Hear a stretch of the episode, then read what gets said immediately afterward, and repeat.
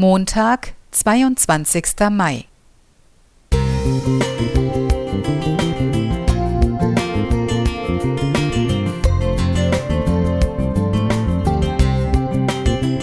Ein kleiner Lichtblick für den Tag.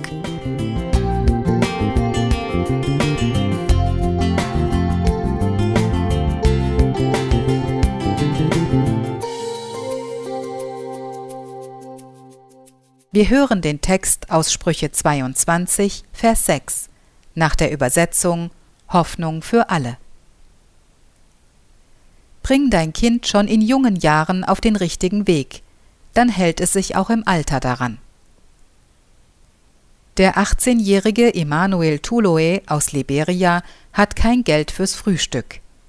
Wenn er Glück hat, kann er sich nach der Arbeit bei einer Straßenküche eine Schale Maniok leisten oder etwas Reis, vielleicht sogar mit einem Stück Fleisch drin. Aber vorher muss er mit dem Motorradtaxi Kunden herumfahren. Damit verdient er höchstens fünf bis sechs Euro am Tag. Er wohnt mit seiner Großmutter und den acht Geschwistern in einem Lehmhaus mit drei Zimmern und windschiefen Türen. Viel lieber würde er weiter die Voice of Hope Christian School besuchen, doch die Großmutter kann die vielen hungrigen Mäuler nicht mehr stopfen. Am 10.10.2021 entdeckt er auf seiner Tour eine rosa Reisetasche am Straßenrand.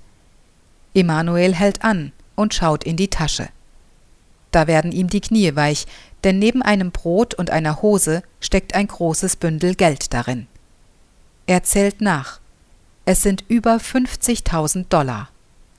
Für dieses Geld könnte der Junge für sich und die Familie ein richtiges Ziegelhaus bauen oder ein Motorrad kaufen und sein eigener Chef sein oder wieder zur Schule gehen.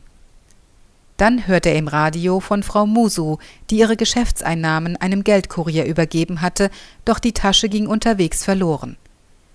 Immanuel kontaktiert Frau Musu, obwohl ihn seine Freunde für strohdumm halten, denn so würde er doch seine einzige Chance auf Wohlstand verpassen.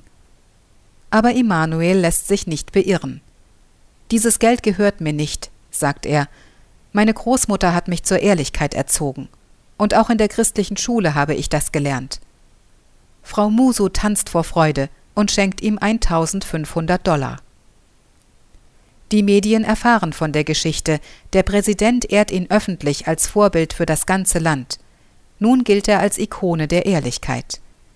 Immanuel kriegt ein Stipendium für seine Schulausbildung, außerdem 10.000 Dollar und noch dazu zwei brandneue Motorräder. Spiegel, November 21. Ja, jetzt kann er sich jeden Morgen ein Frühstück leisten. Tipp an alle Eltern, Lehrer und Pädagogen. Eine gute christliche Erziehung zahlt sich aus. Was wir unseren Kindern, Enkeln und den Kids in unserem Umkreis an guten Werten mitgeben, das formt ihren Charakter. Wir prägen die nächste Generation mit unseren Worten und, noch wichtiger, durch unsere Taten. Silvia Renz.